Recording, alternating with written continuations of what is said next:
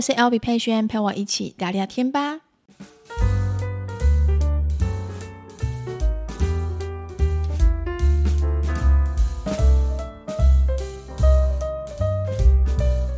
Hello，大家欢迎回到今天的 Podcast。这礼拜的你们过得好吗？好，今天很开心，准时的十一月的第二个礼拜，我有准时的上线，给我掌声鼓励鼓励吧。很开心，上一次跟上一集，上一集跟上上一集，我有收到很多的一些回馈。那慢慢的，蛮多的听众已经有开始准时收听我们的 podcast，让我很很很感动，觉得有那个小小的动力，能够继续的维持下去。所以，如果说有喜欢我们的 podcast 的话呢，别忘了我们的 Apple podcast podcast 上面是这样讲吗？我看到别人的都是这样讲，什么 Apple podcast 的。Apple Podcast 的右上点上五颗星，或者是留言，好，这样让我们可以有更多的听众能够呃知道我们的节目，然后可以一起聊天，分享一下小小的心情。那这礼拜想跟大家分享什么呢？其实这个话题跟这个议题，我一直想要在 Podcast 上面跟大家分享，但我不知道怎么分享会比较好。比较公正，比较不会去伤害到人。好，讲这样子就有点点有点点严肃了。其实我前两天的时候有在我的嗯粉专、IG 跟 YouTube 的社群贴文上面，我有特别的分享了一个，就是我们这一次呢有把这两三团的部分的收入，然后我们有捐给一个叫嘉南屏东嘉南的身心障碍养护养老中心，好，这个这个养老中心其实是专门在收留一些呃唐氏症的孩子，然后还有呃身心障碍的孩子、自闭症的孩子，还有一些智能障碍的孩子。那这些孩子呢，因为从小到到大都是父母去做照顾的，可是因为父母也会老，父母也会离开，所以当这些呃老孩子、小孩子们。唐氏症宝宝们变成老孩子们的时候，嗯、要怎么办？其实我知道这是这群父母很大很大的牵挂。很多父母在离开的时候，他们很害怕自己会走。我看过那些父母写过的信，在那个。养护中心的时候，其实我都会有那么一点点的心酸，因为我们自己是父母，我们都知道我们的孩子有一天会长大成家，会有自己的家庭，然后自己的未来跟自己的路要走，所以我们不会陪伴他们很久很久，可能十八岁他们就过他们自己的生活了。但这些孩子，他们永远没有办法脱离父母，他们还是需要依靠着父母的照顾。所以，即便父母已经七八十岁、八九十岁了，这些孩子们的样子，你可能看他们的样子是五十岁、六十几岁，但是他们的心中还是像五岁的小孩子一样过生活。所以，这些孩子是这些父母的一辈子的牵挂。嗯，有这个地方可以让他们待着，我觉得对。父母来说，能够稍微的放下心，那很谢谢这个院所的主办人，就是这个杜医师。这杜医师曾经有说过一句话，他说，在国内有许多的院所，其实收容院所，其实他们是不收这些孩子，因为这些孩子有些可能不是真的身体有病，他们就是唐氏，就像唐氏症孩子一样。他是健康的，但是他的智力啊，跟他的身心发展就跟一般人不太一样，所以很多收容所其实是不太收容，因为你必须花很多的心力去照顾他们，陪伴他们。那杜医师是说，如果今天他们不收的话，没关系，我们收。所以我对他说的那句话，跟他们分享的故事，让我很感动。这就是我一直长期以来，其实我都有关注到。呃，关注着他们这个养护中心。那我自己在做捐款上面，其实我不是只有捐款到这一家，我有捐款不同家，我每两三个月都会换一家，因为在台湾有太多太多的一些需要人家帮助的，嗯，不能说他们是底层，我觉得用底层生活这个形容他们其实是不好，就跟我那时候说他们什么喜憨儿、什么老憨儿这种话，其实我都不喜欢去替他们贴上标签。我应该是说，他们可能是比别人更需要帮助的一群人。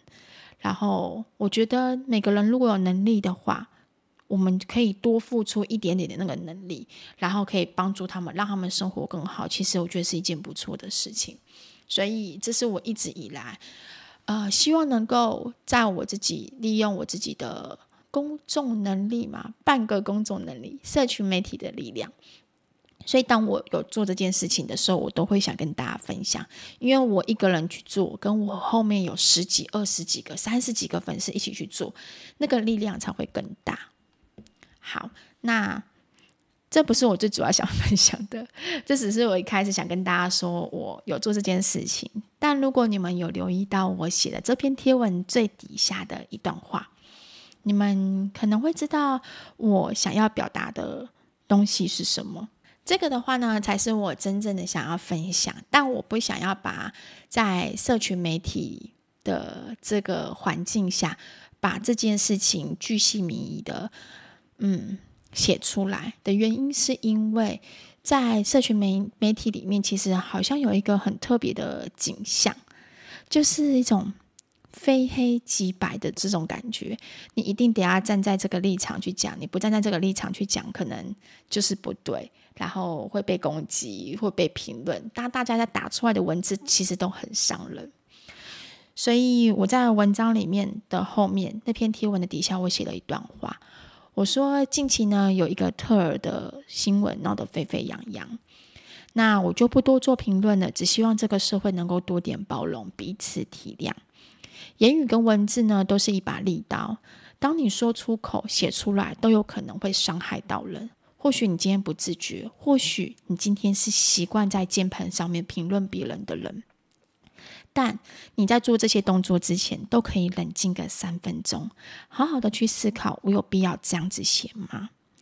因为呢，我自己本身在社群媒体上面，其实我，呃，真正的加入 YouTube 其实是六年的时间。我曾经也因为言语文字指责受伤过。对，但因为我这个人可以学习的疗伤，我可以学习的不去理会别人酸民的语言，我可以学习重新站起来，继续过好自己的生活。但不是每个人都能这样勇敢，都能好好面对这样负面的情绪。所以我 ending 写了一句话，我说希望大家可以多点同理心，少点批评恶意言论，让我们一起将这个正向善良的心传递下去。我这次会特别想要跟大家分享这间养护院。也是因为这则新闻的关系，当然我的看法跟我的想法并不一定是公正的，但我不希望呃有太多的攻击吗？应该这样讲吗？攻击吗？我应该是这样讲，呃，因为在这边我用叙述的方式，然后呢看表达一下我自己的看法跟想法，然后我希望透过我的看法跟想法，不是表达出来之后，并不是要大家去攻击。某个人，或是攻击谁谁谁，不是。我是希望我们大家可以换个方式去沟通，换个换个方式去想，呃，去想这件事情，然后让这个世界过得更好，让世界这个世界多更多的包容。好，那我简单叙述一下这个新闻的案件。那当然我不是当事人，所以可能当事人实实际的状况我们都不太晓得，所以我就不会对多做这个实际的。评论这样子，好，那这个案件的话呢，是一个唐氏症的孩子，那因为他想要去嗯买炸的东西，然后给阿公阿妈吃，所以呢，他就去一家炸的那个炸物店去买东西，然后准备要付钱的时候，就发现他自己忘记带钱了，要付四十块钱，忘记带，老板就跟他讲说，那你可以用行动支付的方式，但是。孩子可能不太知道什么叫行动支付，因为你也知道，唐氏症的孩子跟我们一般的孩子理解都不太一样。可能我儿子也不太知道什么是行动支付，我儿子也不懂。那个孩子可能就要傻在那边，因为他不知道他下一步该怎么做，于是他就安静站在那边。那老板看到这种状况，老板的处理方式就是他请警察来帮忙，然后帮忙处理这样子。那警察就发现一件事情，是他当下的孩子的手机是没有网络的。哦，我我现在目前叙述的东西都是那个警察局写出来的贴文，我觉得这样比较公正啊，由警察说出来，而不是由新闻记者媒体写出来的话，或是里面写出来的一些东西。好，那警察说他看到他的手机是没有网络讯号的，所以他帮他协助联络了他的爸爸，他爸爸过来付钱，然后就离开这样子。那当然，这中间可能就有发生，老板可能讲了一些情绪情绪的字眼，然后爸爸听的感受非常不好，所以回去转达给妈妈。那孩子在当下的那个氛围跟感觉，孩子也受伤了，所以其实孩子回去的当下是他第一个，他很害怕，他不敢再踏出去买东西，这是孩子对于这件事情他给他的影响。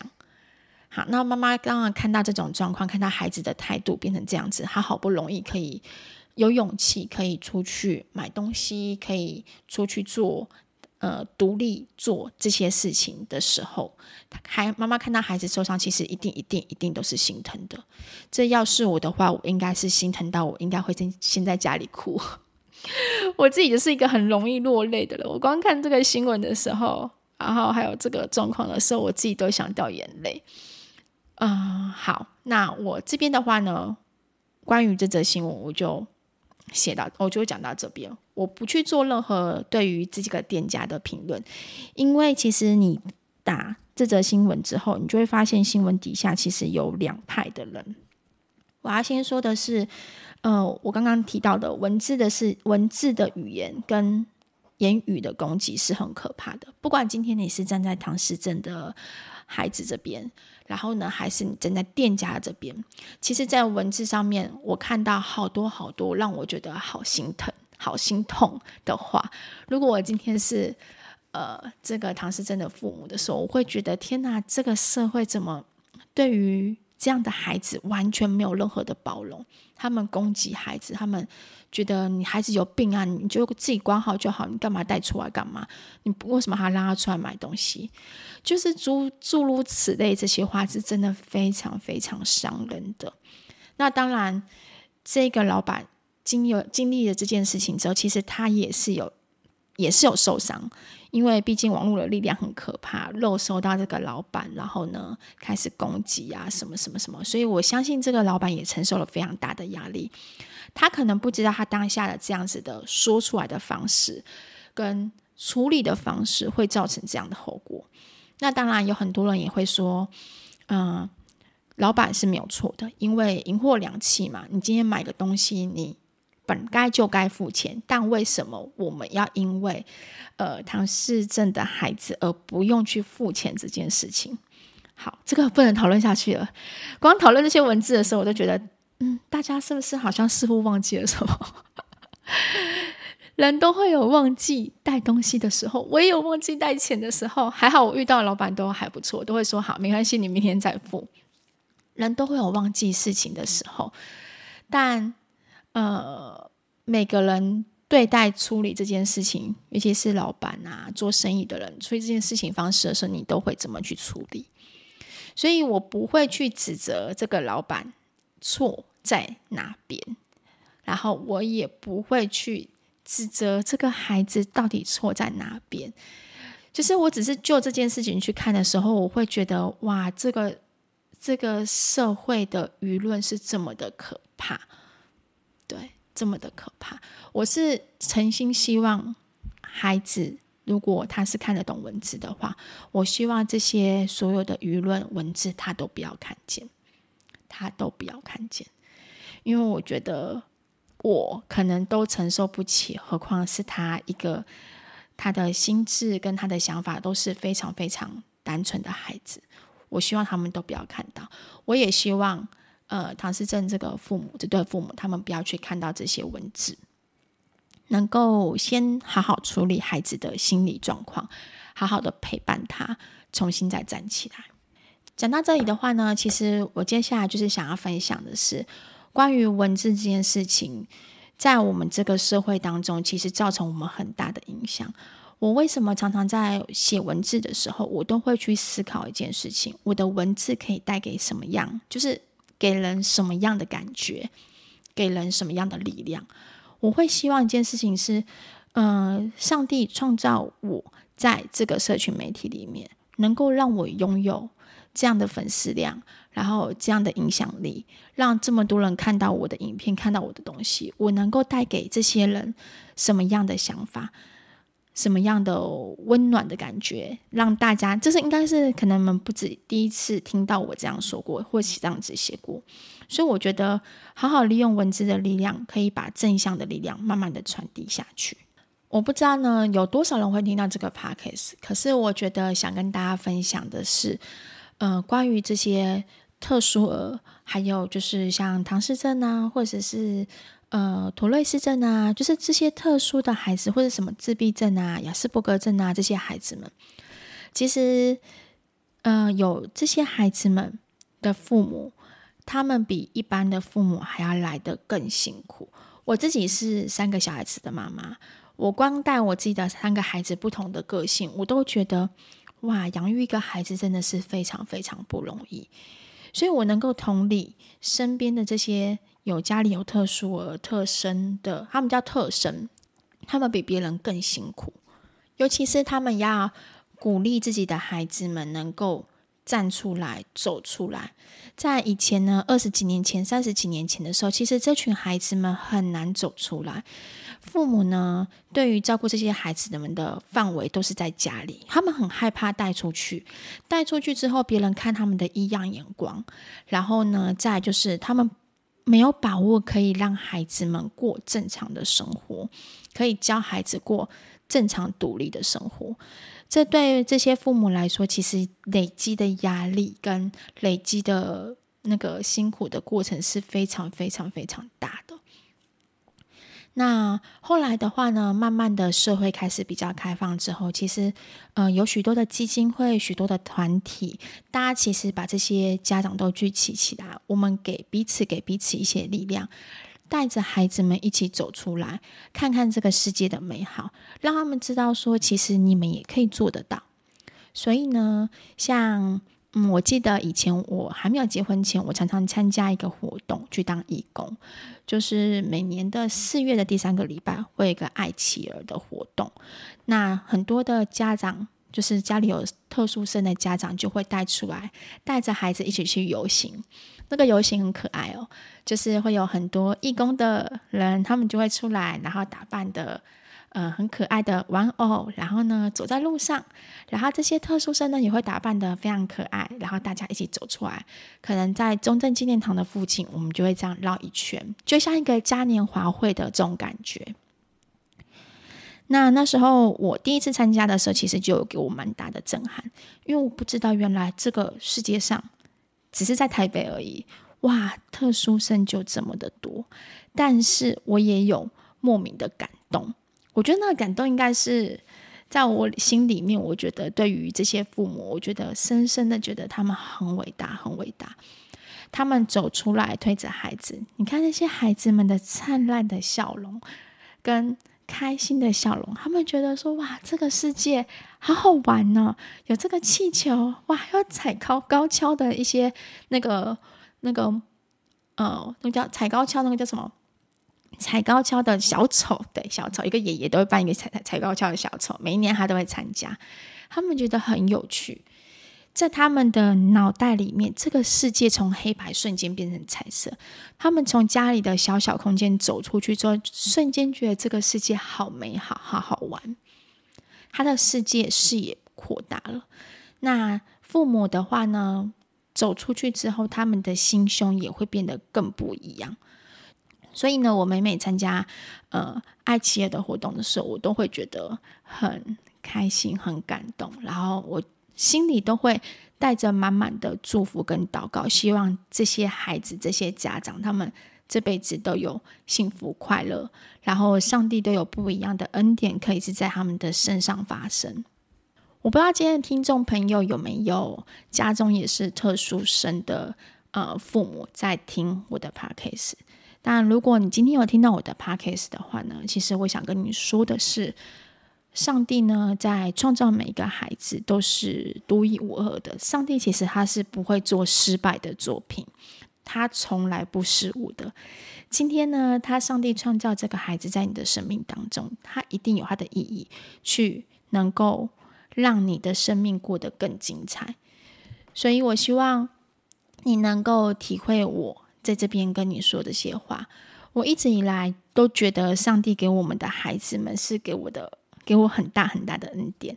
我的孩子三个虽然不同个性，那也是一样，都很中间有很多问题。像哥哥遇到的呃长不高的问题呀、啊，医生还怀疑怀疑他有罕见疾病的问题。然后呢，弟弟呀、跟妹妹呀、其实都有不同的状况出现。有的时候我们真的啊，讲负面一点，当父母真的会很多很多的烦恼。你的这辈子的牵挂都是在孩子身上，但。你问我会不会后悔？我完全不会后悔生下他。我因为他们而有的幸福真的多很多很多。当你呃生下他的第一刻起，你就可以感受到那个幸福。听到他的哭声的时候，我们掉下眼泪，这就是你第一次感受到幸福的时刻。所以你要永远的记住这种感觉，孩子。可能中间，尤其是特殊生的孩子，可能中间遇到的压力啊，跟挫折是非常多的。但好好的记下那些孩子让你感动的时刻，这些孩子很努力的活着，他们很努力的在这个世界上面体会这个世界的好。我很喜欢唐氏症的孩子们，是他们的心中其实都可以记下很多的好，他们。嗯，喜欢一个东西的时候，他们是用尽全力喜欢它；然后爱一个东西的时候，他们是真的是毫无保留的那种感觉。所以我觉得这是他们的特色，在他们的可爱的地方。你还记得孩子第一次对你笑的时候吗？我相信所有的父母一定不会忘记那一个时刻，孩子第一次对你笑的时候，那个纯真的样子。完全没有带着任何的想法，他的笑，他的眼神，就是代表他爱你，他知道你也是爱着他的。我希望呢，能够给这些父母一些些力量，让你们能够唤起、想起这个孩子带给你生命当中不同的意义在。你因为他而变得更坚强，你因为他变得更勇敢，因为你是他唯一的靠山，因为你是他最最最爱的人。所以呢，不要用其他特殊的眼光去看待你的孩子。我觉得反而是用一个非常自然，然后接受、接受他、接纳他的方式。即便这个社会可能有的时候不是这么的美好，这个就是我觉得我们大家都需要更努力的地方。那但是我们撇开那些不好听的声音，我们关注在自己的生活里面就好了。别人对于有别人的恶意。那是别人的事情，这就是你们分享给我的，你们教我的。每一次我每次遇到低潮、被酸民攻击的时候，你们都会跟我讲说：“做好你自己的事情就好啦，你的人生你赚你的钱就好了，何必去管别人那么多？重点是你的生活怎么过。”那你们也是一样。我希望能够给这些家长一些鼓励跟勇气。虽然说这个新闻我不知道可会吵多久的，我呢会希望这个新闻快点落幕下来。不管今天是给店家还是给唐诗珍的孩子们。彼此都一些需要一些时间疗伤的时候，那再就是让这个唐氏症的孩子们能够多不一样的看法，重新踏出去，再多鼓励他们一点点。其实这个世界上真的还是很多很多地方很有爱，我们都会很大大的去包容这些孩子们，爱他们的。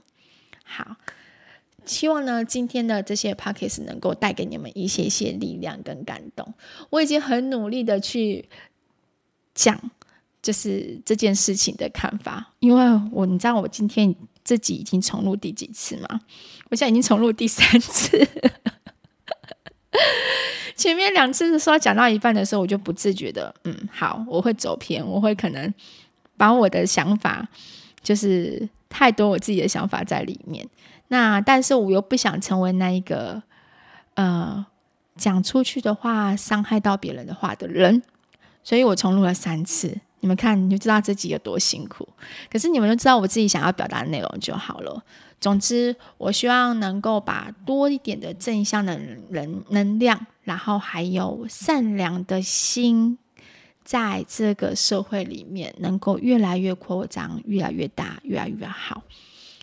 在最后、最后、最后，我心里一个祷告，想给这些孩子们，这些特殊的孩子们，你们呢是最棒、最棒、最棒的作品。不管今天呢，外面的人如何看你，不管外面的人如何在你身上贴标签。我都希望呢，你们不要去在意这些标标签。我都希望你们把你们的眼睛注目在自己最值得骄傲的地方。阿姨觉得你们很棒，阿姨觉得你们真的很厉害。你们有很多阿姨没有的优点，就像你们的善良、你们的纯真，这些都让阿姨非常非常羡慕。所以，希望上帝能够守护这些孩子们，让他们每天都平安喜乐。奉主耶稣名的求，阿门。好，那我们下期见喽，拜拜。